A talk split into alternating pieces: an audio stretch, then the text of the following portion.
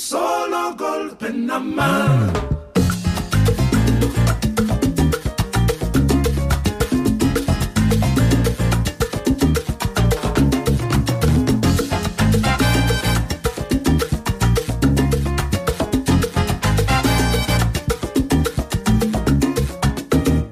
Somos David García y Aitor Padilla, y esto es desde la historia.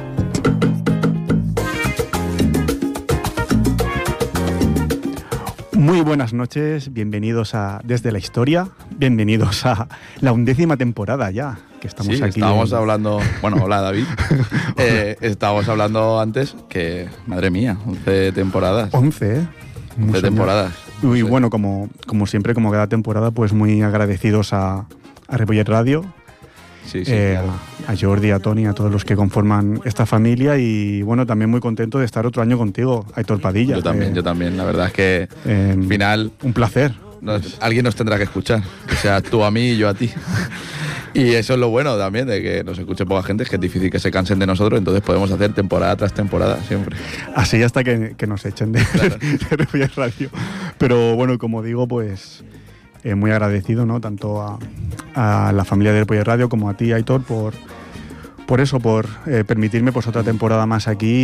Y bueno, la verdad que con muchas ganas, eh, mucha ilusión por, bueno, por compartir historia, compartir noticias, conocimiento, eh, las tonterías que tenemos en la cabeza, Sí. cualquier cosa, ¿no? Y, y, y pasarlo bien, porque al final es lo importante, ¿no? Sí, De- siempre estamos a eso. Yo también siempre estoy súper agradecido de compartirlo contigo y de, bueno, de este año de, um, de intentar darle una vuelta, de a ver si podemos cambiar el formato, de que siempre lo decimos, ¿no? El primer Bueno. capítulo, el primer programa de cada temporada lo decimos, pero que este año parece que hemos encontrado el, el vamos a ver cómo va hoy y, y, vi- y- y tirarlo para adelante, claro. Sí, eh, vamos a hacer un pequeño paréntesis, si me permitís. Eh, luego ya pondremos canciones, obviamente, y... Música va a haber siempre, y- eso no puede faltar. Y hablaremos de historia, ¿no? Que es lo que nos gusta, música e historia, ¿no? Pero un pequeño paréntesis, al final es lo, es lo que comentas, ¿no? Que, bueno, eh, acabamos, fue en junio la, la décima temporada, y claro, son 10 temporadas pues haciendo un formato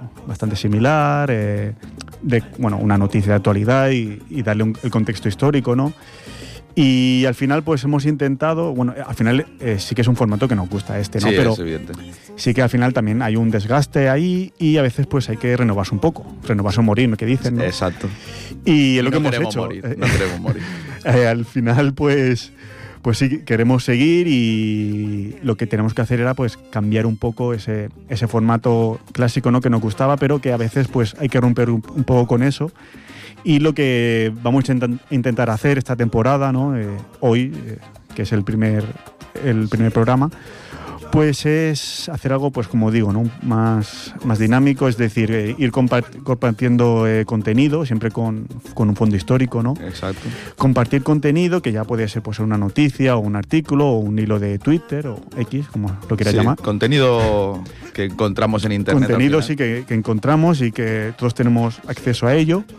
Y ese contenido que vamos compartiendo, pues que esté relacionado de, de alguna forma. Y así pues ir saltando de diferentes puntos. eh, Que no todo sea un tema al final, Exacto. ¿no? Que es lo que sucedía Sí. habitualmente, que era como, bueno, eh, una noticia de actualidad y un tema. Monotemático. que en muchas ocasiones se nos quedaba corto, Mm. pensábamos que tendríamos que dedicarle más de un programa porque no podíamos profundizar demasiado en él. Pues intentar darle una vuelta y hacer algo más dinámico, más, Exacto. Más de hablar entre tú y yo de Mm. lo, que, lo que nos encontramos eh, de contexto. De, bueno, son, son situaciones históricas, eh, situaciones geopolíticas actuales también, ¿no? Pero que también al final tienen Sí. una... Y es, bueno, pues eh, ponerlas en común y, Sí, ¿no? Y es, y relacionarlas entre ellas. Y es lo, que come- es lo que comentas, que al final sí que antes era más eh, hablar de un tema o de temas muy relacionados en sí y ahora lo que vamos a intentar hacer pues es lo que dices, pues ir, ir hablando de diferentes aspectos de, bueno, siempre que decimos historia, al final la historia pues engloba muchísimas cosas, ¿no? Como política, sociedad, economía, deporte, cualquier cosa que nos interese y que creemos que puede ser inter- interesante para el que nos escucha y ir comentando estas noticias y relacionando, relacionándolas entre, entre sí. Al final, no sé si siempre pasará, pero bueno, la primera y la última no tienen una relación Exacto. directa. Eh, lo bonito de. Exacto. No sé si siempre pasará así, entiendo que sí, pero en este primero, El- por ejemplo, El, vamos jue- a el ver, juego del teléfono no era. un Exacto. poco- un vamos a ver idea. que no hay una Exacto, sí, relación sí. directa. Pues sí, esa es un poco la idea que traemos para esta nueva temporada. Luego diremos alguna cosita más, alguna sorpresa que hay escondida ahí. Posible sorpresa buena. Posible, sí. Eh, luego, Muy relacionada con la actualidad, Sí. lo que haya- está pasando actualmente. luego lo, lo iremos diciendo. Bueno, seguimos en, en Twitter, obviamente. Tenemos ahí desde la historia, nos podéis seguir. Y bueno, pues si queréis contactar con nosotros para cualquier tema que queráis, eh, siempre es- está la puerta abierta ¿no? para todo aquel que quiera entrar y quiera participar o aconsejar o, o lo que sea. Pero bueno, ya hemos hablado demasiado, Aitor, yo creo que ya que... Un poco de música, tirando. ¿no? Un poco de música. Vamos a ir un poco de música. Vamos con los guaracheros de Oriente, mi patria querida.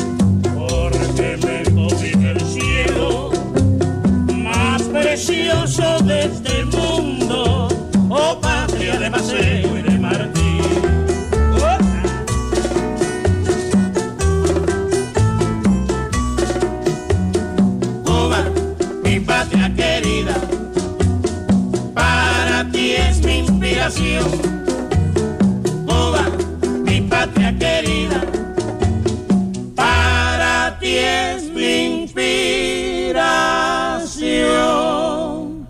Oh patria de Maceo y de Martín. Qué bueno. Bueno, Qué bien suena la trova cubana. empezamos bien la temporada Sí, sí. musicalmente. Muy bien, muy bien. Bueno, siempre nos gusta la música caribeña, ¿no? En este caso cubana.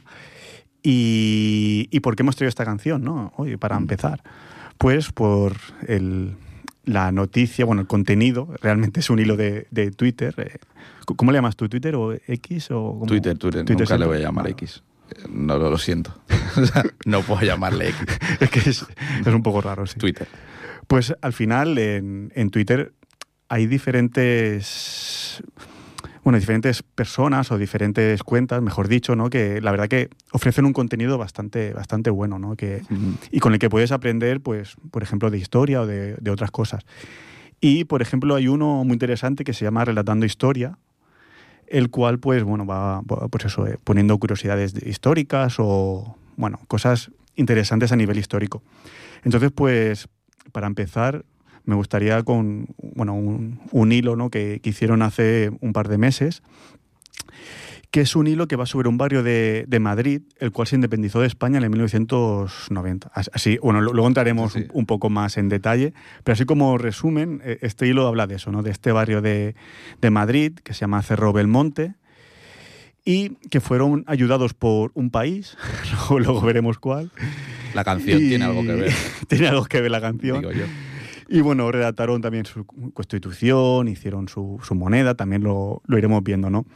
Así como cuatro cositas para, ir entrando. El nombre completo de, este reino que se independizó de España eh, era el reino de Cerro Belmonte, Principado de Vilamil y Condado de Peña Chica, era el nombre eh, completo, ¿no? La superficie era de un poquito más de 30.000 metros cuadrados. No está mal. Bueno, Suficiente. Campito. Sí. Habitantes, 250 aproximadamente. Eh, ubicación está dentro del distrito de Tetuán y Valdezarza, lo que actualmente sería en, Moncloa, Aravaca, ¿no? en Madrid. Eh, la moneda, que luego era el, belmonteño.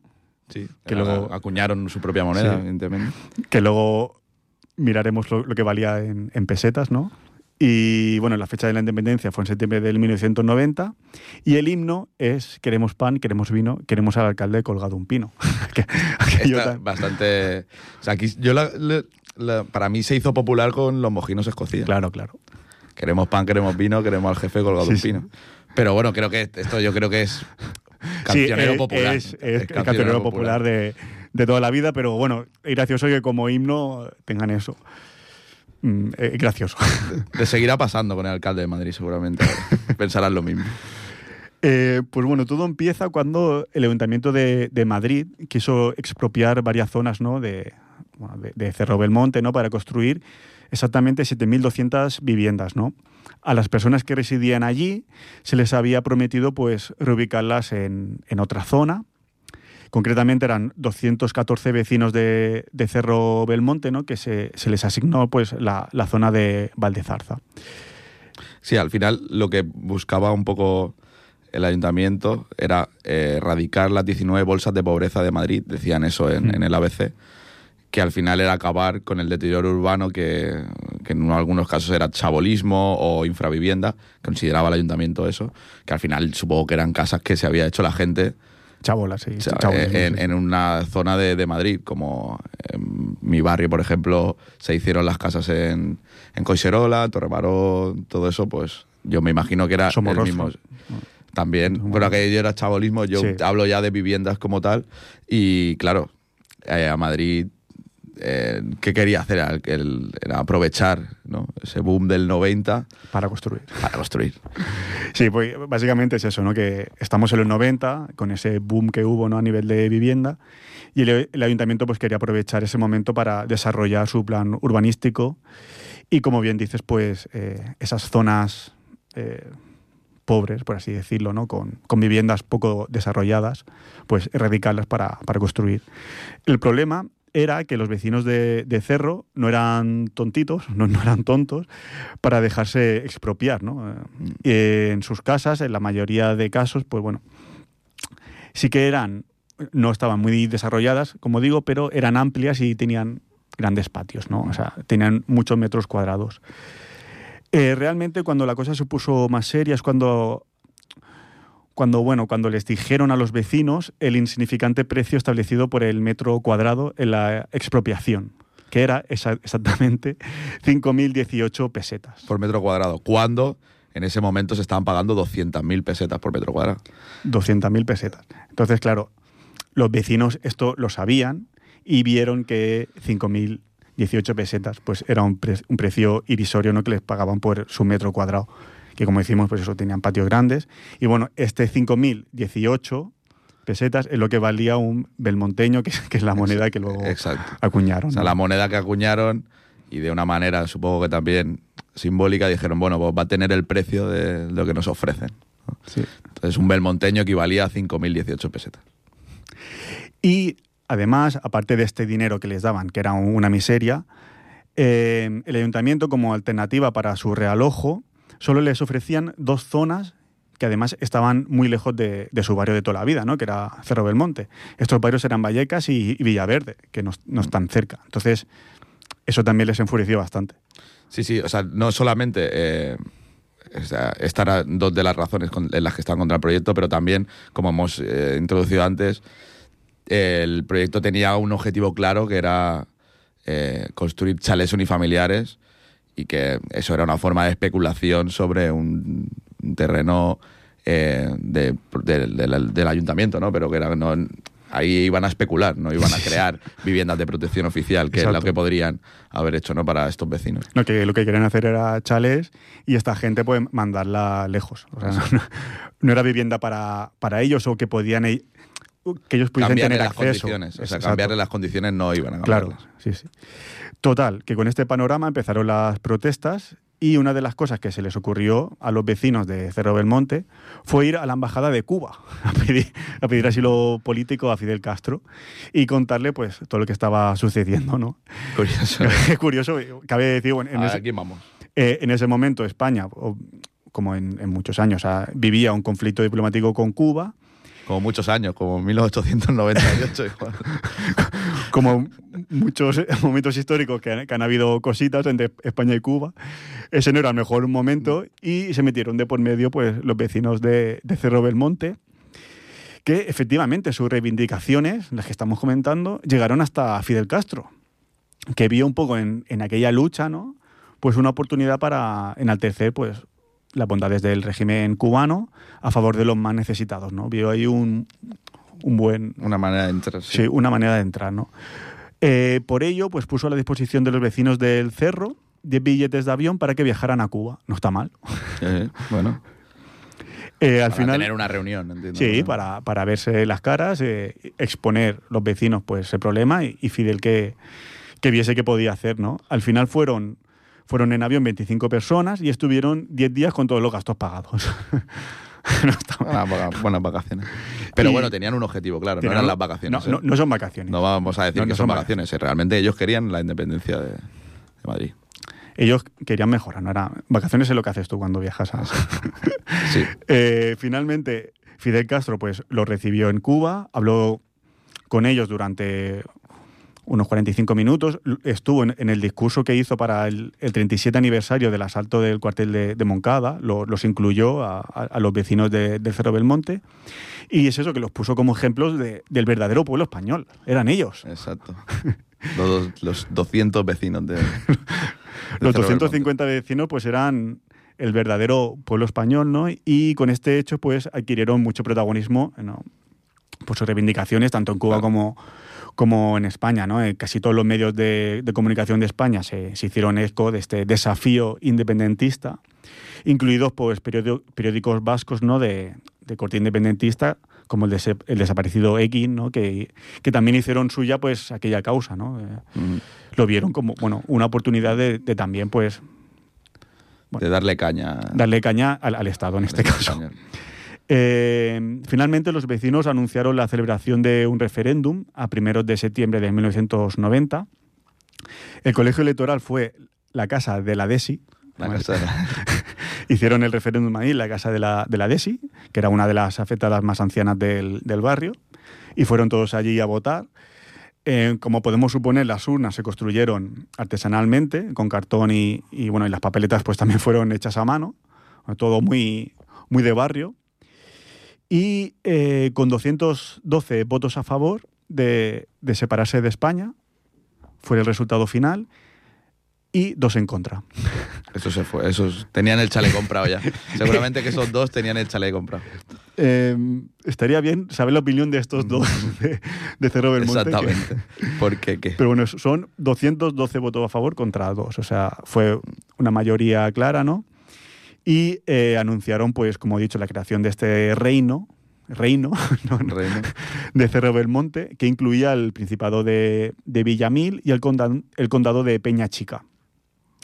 Redactaron la Constitución, compusieron un himno, que ya hemos dicho cuál, cuál era, cerraron sus fronteras con vallas de obra. sí, de hecho pedían, eh, pedían pasaporte si querías entrar.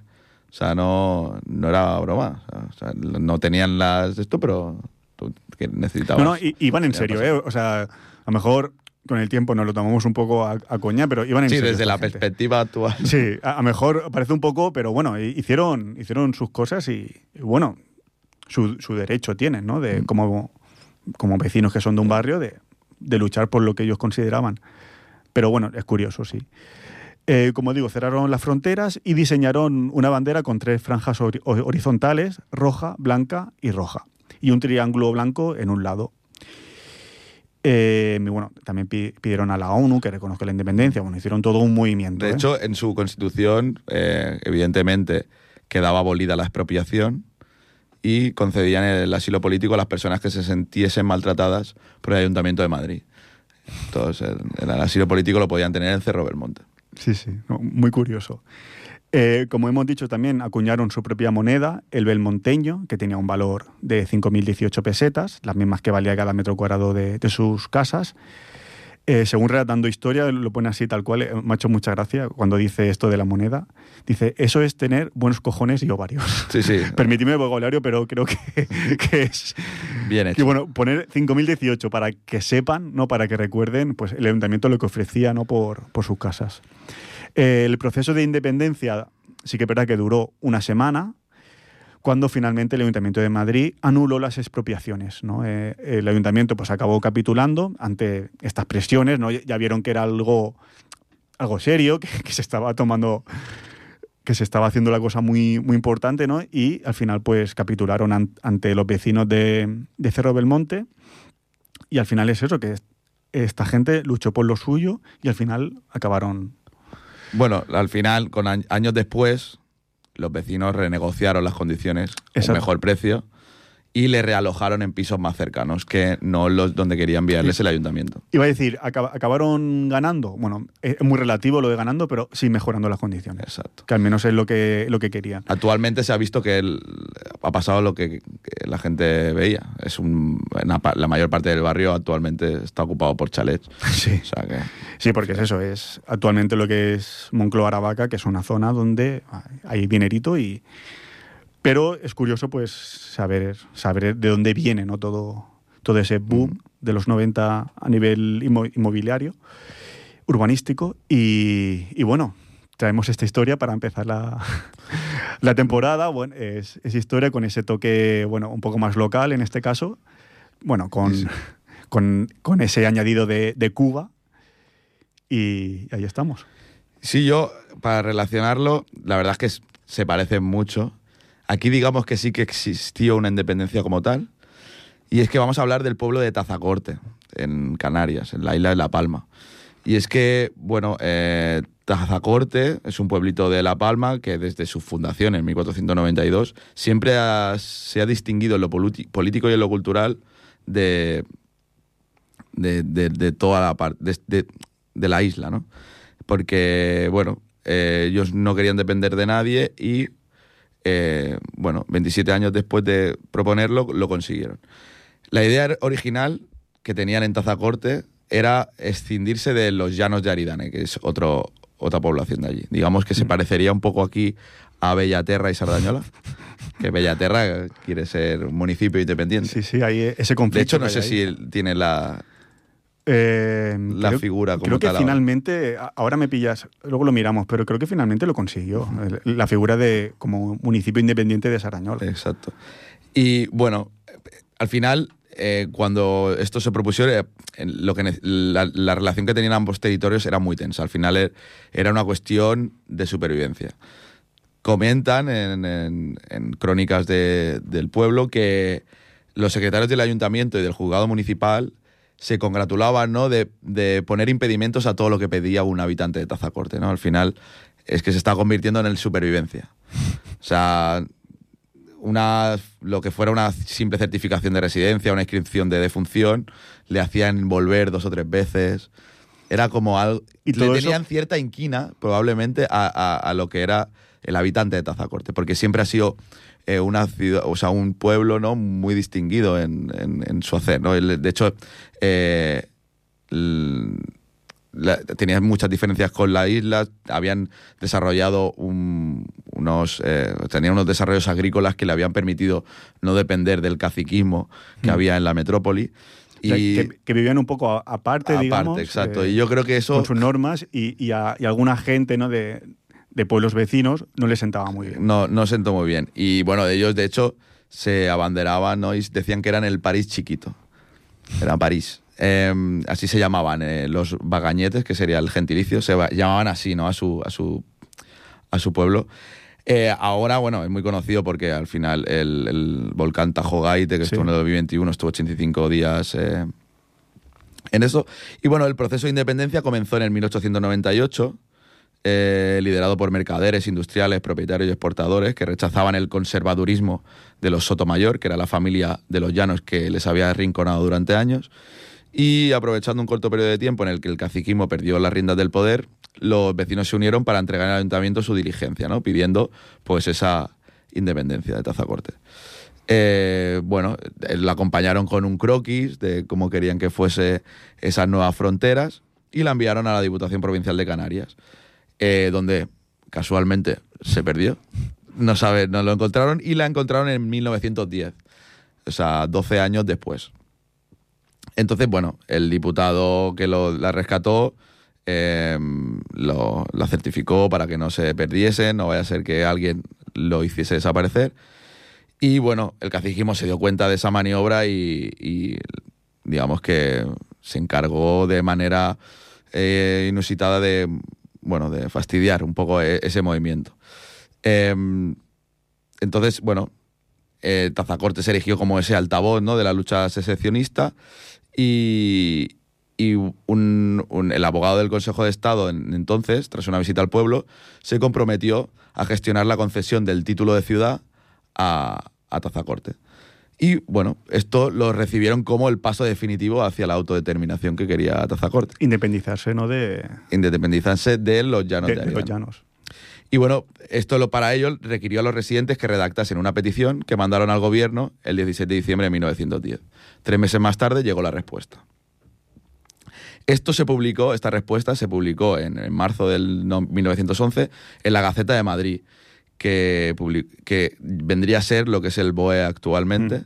Y eh, se hizo un real decreto por el que Alfonso XIII aceptaba el ruego de la población de Tazacorte eh, queriendo dar una prueba de mi real, esto decía, que- queriendo dar una prueba de mi real aprecio al pueblo de Tazacorte, provincia de Canarias, por el desarrollo de su agricultura, industria y comercio, vengo a concederle el título de ciudad. Y así eh, llegó a Palma de madrugada la noticia de que, mediante un telegrama, de que Tazacorte pasaba a ser una ciudad. Eh, al final, bueno, esto fue una fiesta, evidentemente, pero eh, esto es- bueno, la fiesta duró durante tres días. eh, lo, lo que sí que se separaron de los llanos y de España también.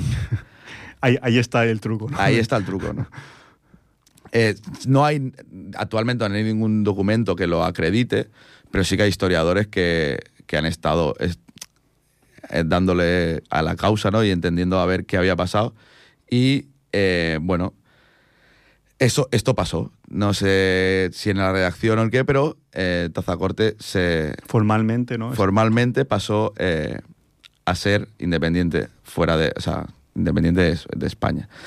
Lo que hicieron, porque claro, esto al final el caciquismo volvió a meter mano, era pedirle a, a un diputado que, que lo echasen hacia atrás, o sea, que esto del BOE no podía ser. Y dijeron, no, es que no, si está publicado en el BOE no se puede Echar para atrás. Lo que se escribe en el BOE se queda. Y dijeron, bueno, pues vamos a decir que nos hemos equivocado, que no era Tazacorte, que era Tacoronte. Y así fue. Entonces, eh, esto fue un plan que urdieron un poco entre el cacique de La Palma para, para contradecir la última del rey. Y bueno, finalmente eh, consiguieron en, 19 en el febrero de 1924, cuando le trasladaron a Miguel Primo de Rivera las intenciones que tenía de Tazacorte de ser ciudad, Y este las aceptó al instante y en cuestión de 25 días la Diputación Provincial de Canarias resolvió el expediente a favor. Y entonces, en el 18 de septiembre de 1925, consiguieron eh, disgregarse de, de los llanos de Aridane. Pero dentro ya del, del Reino de España, ¿no? En Dentro ya del caso. Reino de España, exacto. O sea, hubo ahí como... Bueno, del Reino de España en ese momento 20 la dicta- era el 25. Ah, sí, claro. Era la dictadura. Pero me refiero a eso, que, o sea, que hubo un vacío legal ahí, ¿no? Eh, digamos, Sí. entre, entre esos años en los que no se sabe muy bien qué pasó, Pero se independizó del pero de claro, se independizó de España. Es, es curioso, ¿eh? Por lo visto era, era eso, era una isla como muy avanzada en, a su tiempo, sobre todo en, te- en términos agrícolas, y eh, bueno, es- se sentían muy diferentes a todo lo que se está viviendo en esa isla, sobre todo porque bueno, hubo un momento de bastante fuerza del plátano, del, de las- del cultivo de plátano allí, y consideraban que, que se podían gestionar ellos solamente. Realmente curioso la, la historia de Tazacorta, que, que casa muy bien ¿no? con, con la de Cerro Belmonte. Dos historias diferentes, pero que al final, de una forma u otra, pues, Independencias cortas. ¿no? independencia corta, que en Cataluña también sabemos algo de... Siete de- segundos. Siete segundos. Fue bastante increíble. Siete segundos Cataluña Independencia. Pues luego iremos con, bueno, en este caso al- a la noticia que voy a ir luego, también es por algo que no es una independencia en sí, hablamos de, de guerras, pero miremos un poco pues las, las guerras más cortas de la historia, sí que a nivel en plano em, más internacional, o sea, Ujú. hemos tocado dos cositas de, de España eh, y ahora pues algo más internacional.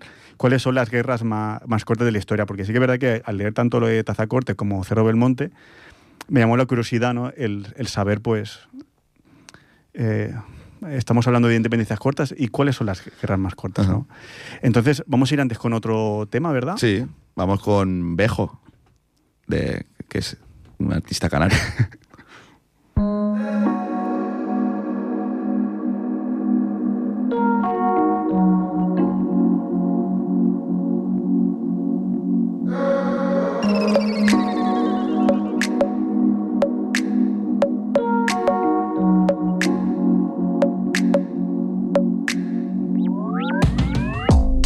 Ella baila sola en su cuarto, luego se enciende uno y eso en manos de santo.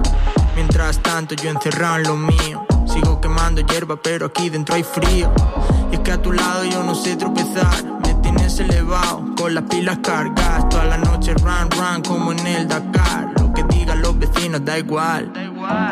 En el cuello 30 mariposas, en mi pecho flores poderosas. Siento dentro demasiadas cosas. Tú eras tranqui pero venenosa. Siempre que salimos acabamos todos puestos, comiéndonos la boca entre los bloques expuestos. Me pregunta, yo no sé lo que es esto, pero solo tú me tiras para el camino correcto. Y no imagines a mi lado ese futuro perfecto, porque todo lo que toco yo lo acabo rompiendo. Y es cierto que yo lo flipo con esto, pero mejor vernos menos como el sol en invierno. Claro, tío, yo también a veces me siento vacío. Yo también a veces acabo perdido. La picha es un lío, pero hay que tirar para adelante cuando estás jodido. Y es que, claro, brother, tú tranquilo, ya vendrán tiempos mejores. Date cuenta y aprende de los errores, pero no me llores. Pa' arriba y pa' abajo como los ascensores. Ojalá pudiera ir para atrás, viajar en el tiempo, No puedo dejar de pensar, aunque le dé vuelta no lo puedo entender. Ojalá pudiera ir para atrás, viajar en el tiempo, conocerte otra vez. No puedo dejar de pensar, ojalá pudiera ir para atrás. Un beso pa' tus morros, I see you tomorrow. Ten cuidado que por aquí hay mucho zorro. Hoy tengo tormenta debajo del gorro y con la misma mano que escribo luego lo borro. Lo que dijimos. Quizás olvidarse es mejor, entiende primo. Hace tiempo que no espero milagros divinos. Paso a paso busco mi destino. Sigo por el camino alternativo de la vida, dándole vueltas a mis movidas. Tengo el coco loco, pero los ángeles me cuidan desde arriba. Por eso yo quiero un jardín vertical, un techo de cristal. Yo quiero vivir tranquilo en un lugar natural. Yo quiero un viaje astral, una nave espacial. Yo solo quiero que me quieras, lo demás me da igual. Tuve mis malos baches, pero fue momentáneo. Una vez por semana que yo riego el geranio. Te quitan lo bueno y te dan el sucedáneo. Lo realmente importante es lo de dentro del cráneo. Claro, tío, yo también a veces me siento vacío. Yo también a veces acabo perdido. La picha hecha un lío, pero hay que tirar para adelante cuando está jodido. Y es que, claro, brother, tú tranquilo, ya vendrán tiempos mejores. Date cuenta y aprende de los errores, pero no me llores. Pa' arriba y pa' abajo como los ascensores. Ojalá pudiera ir para atrás. Viajar en el tiempo, conocerte otra vez. No puedo dejar de pensar. Pues Bejo, Qué bien suena. este movimiento que ha salido de rap Sí. en Canarias, con, bueno, bueno rap, trap, bueno, un, ra- un género musical, Mucho arte, mucho arte en Canarias, la verdad, sí. con Don Patricio. Quevedo, Bejo, Tienen, con un, Cafuné, tienen un, estilo así muy, muy de tranquis, ¿no? Muy... No, rap. suena muy guay. Sí, sí, a mí, a mí me gusta, así para relajarse. está, está muy bien. Eh, pues como decíamos, relacionando con, con las noticias que hemos comentado, quería ir a... Con la brevedad. Con la brevedad. Queríamos ir a, a las cinco guerras más cortas de, de la historia. Así que vamos a ellas, las cinco. El- a, a nivel internacional hablo, no, Sí. no obviamente a nivel... O sea, un poco de guerras eh, conocidas, ¿no? Eh, la quinta sería la guerra georgiano- georgiano-armenia, Mm. eh, que tuvo una duración de 24 días. Y bueno, básicamente pues fue una disputa fronteriza en el 1918 entre la República Democrática de Georgia y, y la de Armenia por el control de las provincias de Lorri, Jabaketi y Borshalo, que habían sido históricamente georgianas, pero que estaban pobladas en gran parte por armenios desde el siglo XIX. ¿Te suena algo esto? Sí, ya lo hablaré. ya lo hablaremos. Pues bueno, eso fue del 7 al 31 de diciembre en 1918. Acabaron, para Nochevieja ya acabaron. la- Siempre hay que, hay que poner fechas. acabaron, ya dijeron suficiente. En cuarto lugar tenemos la guerra serbo- serbo-búlgara, que duró 14 días y se generó en el 1885 a partir de la anexión de Rumelia Oriental eh, por el Principado de, de Bulgaria, ¿no? que para Serbia pues, fue como una ruptura del equilibrio político de los Balcanes, esa zona tan, Mm. tan caliente Convulsa, siempre. Sí, sí, siempre. Rumelia, Bulgaria, Mm. son nombres que, que siempre hay, sí, siempre ha habido ahí eh, conflicto, ¿no? Y bueno, Serbia le, de- le declaró la guerra a Bulgaria, ¿no? Por anexionarse Rumelia el 14 de noviembre de 1885, pero dos semanas más tarde, el 25, Serbia fue derrotada y eh, invadida. Y al final, pues bueno, luego se firmó la paz. 14 días. Bueno, Eh, en tercer lugar tenemos la guerra indo-pakistaní. Esta sí que la hemos tocado en sí, un programa. Yo lo recuerdo. Eh, son 13 días esta. Empezó el 3 de diciembre del 71 y terminó el 16 de ese mismo mes.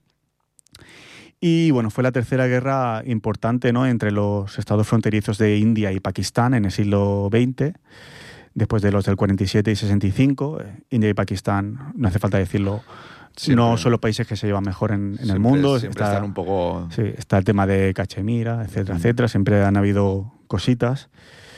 Eh, y bueno, en este caso, pues la, la mecha la encendió la, la previa a la guerra de liberación de Bangladesh. Está relacionado con todo lo que fue el proceso de independencia de Bangladesh, que al principio, recordamos, pertenecía a Pakistán, Pakistán Oriental, y se independizó de Pakistán para ser lo que es hoy en día un, un país independiente, Bangladesh. Me imagino que India dijo, yo estoy a favor de. Sí, estaba a favor. Claro. Eh, en segundo lugar, tenemos una guerra que se llama la Guerra de los Seis Días, que obviamente duró seis días, eh, en la cual me voy a extender un poco más después. La, la dejamos ahí, hacemos un- una parte, ¿vale? Porque luego se merece, pues, hablar un poco más, porque es, es importante. Eh, y en primer lugar, en el número uno, por supuesto, están el Reino Unido. Echabas de menos ya. Siempre en alguna guerra. Llevábamos muchos meses sin hablar del Reino Unido en guerra y hacía falta ya, notaba la tensión. Es la guerra anglo-zanzibariana que duró 45 minutos. 45 minutos. Es, es el récord, es, es el récord. Me imagino que no ganaron la, la gente de Zanzíbar. No, no tiene pinta. Si duró 45 minutos no fue porque... Si duró 45 minutos y estaba de por medio Reino Unido. No, creo. Eh, esta guerra bueno, fue un conflicto bélico entre Reino Unido y el, el sultanato de Zanzíbar, que era un estado insular africano que hoy forma parte de Tanzania, ¿no? es la, la islita. Sí, sí.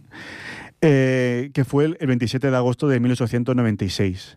Y duró, pues eso, 45 minutos y es la guerra pues más breve de la historia. Es lo más rápido que ha habido. Sí, al final bombardearon el, el- el Bueno. palacio del sultán Sí, y se acabó.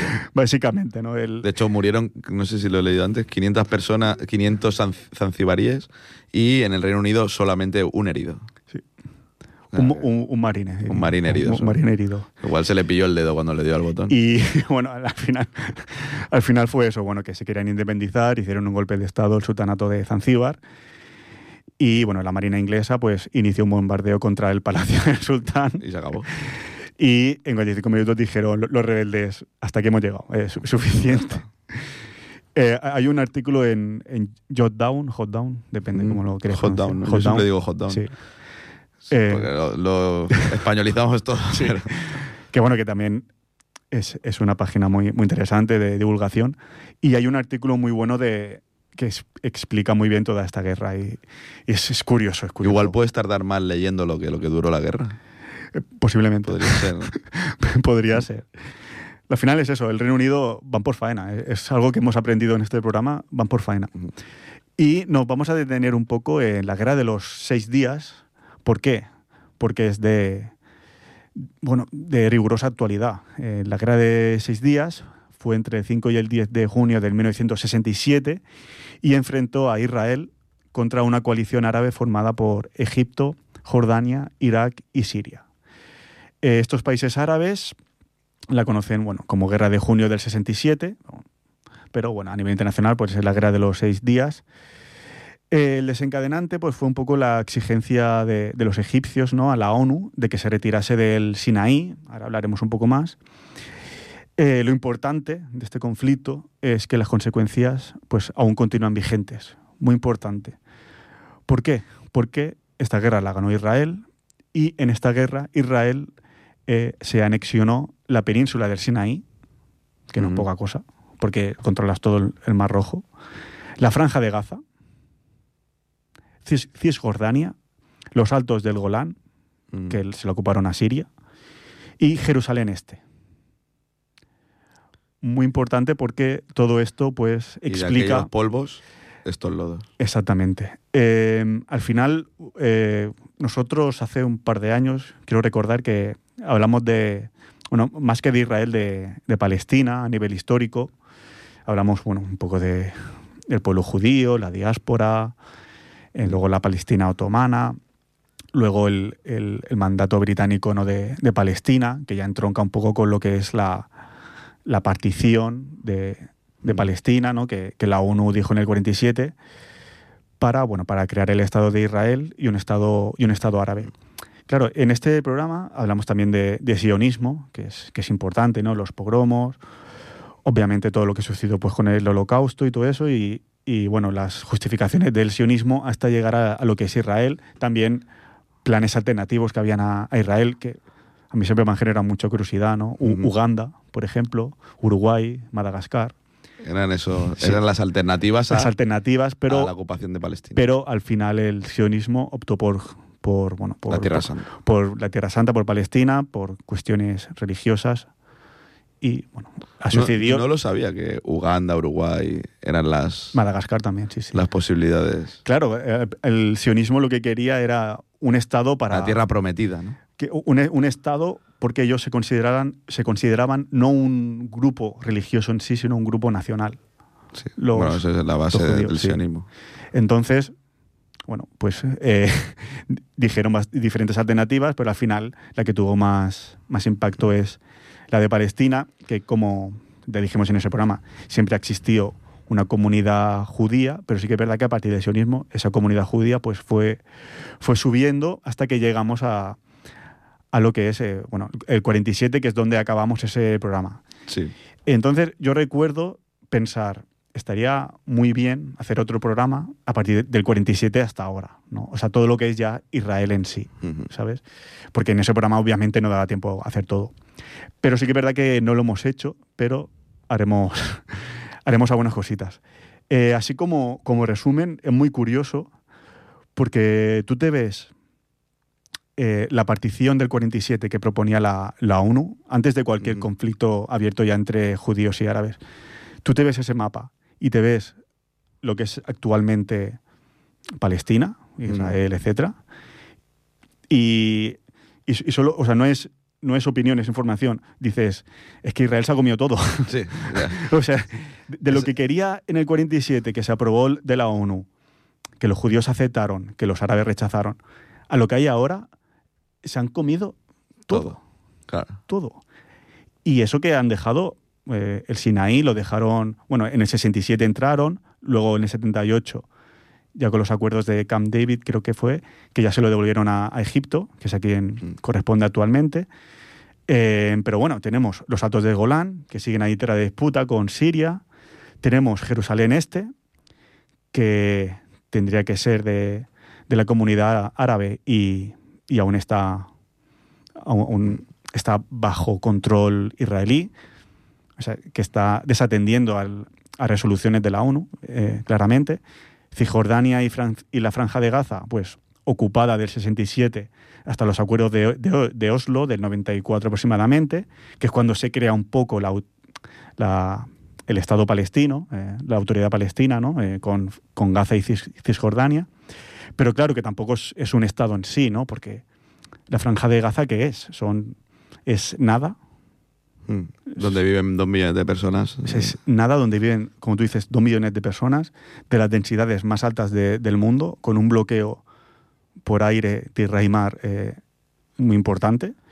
Y Cisjordania, que bueno, es, es aquello, hay diferentes asentamientos que también son ilegales según la ONU, pero que siguen. No, es, no hay una unidad clara dentro de Cisjordania, ¿no? Eh, entonces es curioso pues, eh, diferenciar esos dos mapas, ¿no? Del 47 a lo que es la actualidad y verlo y decir, aquí han pasado cosas. Exacto. Y dentro de esas cosas, obviamente hay muchas guerras, hay trata- tratados de paz, eh, algún que otro acuerdo importante, pero dentro de esas guerras, la guerra de los seis días es de las más importantes en el 67, porque fue cuando Israel dijo, estoy aquí, voy fuerte, puedo con cuatro países árabes y, y échame lo que quieres, eh, lo que quieras, porque pudo con Egipto, Jordania, Irak y Siria.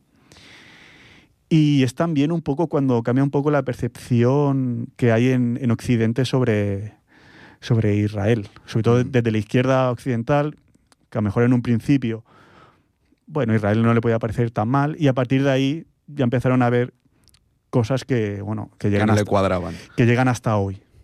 Y no me quiero extender mucho más, pero bueno, es muy interesante esta guerra de los seis días y entronca, obviamente, con lo que estamos viviendo hoy en día con bueno, este nuevo conflicto que bueno, continúas dentro de este co- conflicto del 47, ¿no? Me preguntaban ayer, creo, ¿qué te parece la guerra de ahora? Y yo, ¿de ahora? Pues si vamos desde el 47 así. Ahora han pasado cositas estos días, Claro. claro, han pasado cosas muy importantes y veremos las consecuencias. Pero esta guerra lleva 75 años Sí, sí. y no ha habido voluntad política para acabarla. Entonces, no nos sorprendamos porque esto lleva muchos años. Pues de esto, de las guerras más cortas, vamos a una no tan corta tampoco, que sería eh, la guerra de, entre Armenia y Azerbaiyán. Vamos con cosas breves hoy, ¿eh? Sí, eh, en el Nagorno-Karabaj. Porque, bueno, eh, además, así ya estamos como relacionando lo que era las 10 temporadas pasadas a la actual, que es la noticia de actualidad, ¿no? Que es eh, esta rendición de Arsaj eh, frente al, al gobierno azerí, al, nuevo, al ejército azerí, en, a finales de septiembre, donde bueno, el gobierno de la autoproclamada República de Arsaj aceptaba las demandas eh, azeríes y bueno, eh, sus fuerzas armadas quedaban disueltas, entregaban todo su arsenal. eh, también había un acuerdo de alto al fuego, porque al final, sí, también esta es una guerra que lleva, no sé si son 30 años, eh, Sí. con diferentes focos, ¿no? Más Sí. tranqui- épocas más convulsas y más tranquilas, pero con muchos focos y sí que el, el, eh, al final es un territorio, el Nagorno-Karabaj es un territorio de gente, de gente armenia dentro, de- dentro dentro, de- de, sí. Azerbaiyán que está rodeada por Bueno, so- sobre todo este conflicto cuando la Unión Soviética se desintegró, ¿no? Pues cuando surgió, porque es eso, que había una comunidad armenia ahí en medio de Azerbaiyán y eso ha generado pues este conflicto, que es curioso porque también lo hemos ido hablando, como bien dice, ¿no? estos años y ahora pues se ha resuelto eh, de una manera poco diplomática, podemos decir, pero Sí, porque al final lo que ha sucedido en septiembre viene ya del 2022 de un bloqueo que hubo Mm. en la República de Arsaj bastante fuerte y que acabó, pues eso, con, el, con una ofensiva azerí en el, el 19 de septiembre del 23, eh, donde, bueno, informaban de combates entre azerbaiyanos y las fuerzas del autoproclamado Estado separatista pro-armenio de Arsaj en, en Stepanakert. Y, bueno, lanzó, Azerbaiyán lanzó una operación militar declarando eh, un inicio de actividades antiterroristas en Nagorno-Karabaj. Esto de actividades antiterroristas suena también está un en poco, qué sitios. está un poco de ¿no? moda. Y bueno, los, los ataques ocurrieron en medio de una crisis cada vez mayor causada por este bloqueo que hablamos desde 2022 y ha resultado pues una escasez significativa de suministros esenciales como alimentos, medicinas y en una evacuación, ¿no? al final en la rendición de, de- del Nagorno-Karabaj en frente a Azerbaiyán y pues eh, una evacuación de más de 2.600 civiles bueno, muchísimos Sí, sí. más, pero que Rusia pues eh, apoyó a, a esta evacuación, ¿no? También está como figura en este Sí, es- esas, imágenes que hemos visto de, de gente de- saliendo. con, con los coches, etcétera. Y bueno, es, es también interesante lo que dice a nivel geopolítico, ¿no? Eh, Rusia, digamos que estaba con, con Armenia y luego hay ese triángulo Azerbaiyán, Turquía, que son hermanos. Turquía, aliado de Estados Unidos, aliado de Israel. Israel tiene buenas relaciones con Turquía, también con Azerbaiyán. De hecho, han habido ahí, eh, bueno, eh, armas que han llegado a Azerbaiyán desde Israel. Y bueno, es, curioso toda esa geopolítica. También es curioso Rusia porque, porque claro, sí, se lleva bien con Armenia, Irán, estos países, pero también con Israel. Es curioso. Sí, tiene buenas relaciones. Bueno, estas las relaciones geopolíticas siempre son muy extrañas. Y bueno, al final, esto era como para el culmen también del Nagorno-Karabaj. No podemos hablar mucho más. Hay programa Sí. eh, no- también hace un año o dos de, que in- in- in- Hay, hay cositas para... bastante más el, el tema. Y bueno, pues eh, ya nos, despediré, nos despedimos con la canción, con la última canción, que es. No queríamos poner System of a Down otra vez. Cuando siempre hablábamos de Armenia, ponemos System of a Down. Yo quería, pero eras tú. eh. Y entonces hemos pensado en, Ari, en. ¿no? Sí. Entonces le sonará de fondo.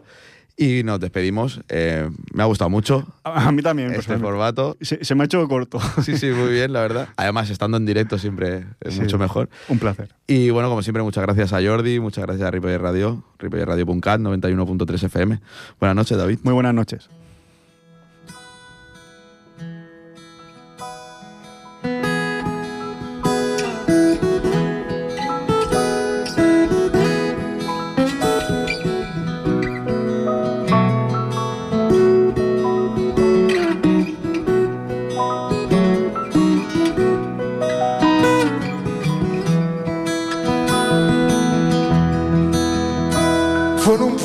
Con mar, una noche después de un concierto. Tú reinabas detrás de la barra del único bar que vimos abierto. Cántame una canción al oído que Simón no paga.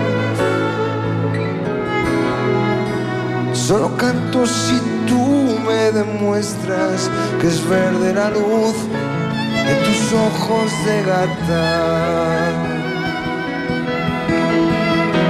Loco porque me diera la llave de su dormitorio. Esa noche canté al piano del amanecer todo mi repertorio. Con el quiero beber el alcohol, me acudo entre sus mantas. Y soñé con sus ojos de gata, pero no recordé que de mí algo esperaba.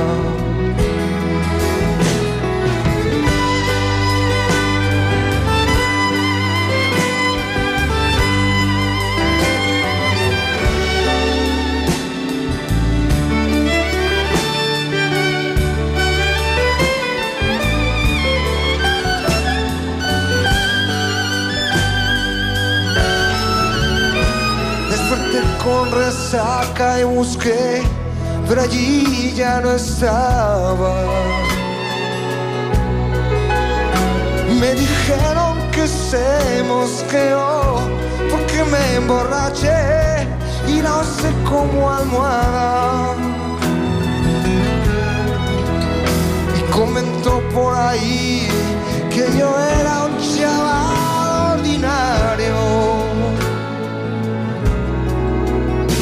Pero ¿cómo explicar que me vuelvo vulgar al bajarme de cada escenario?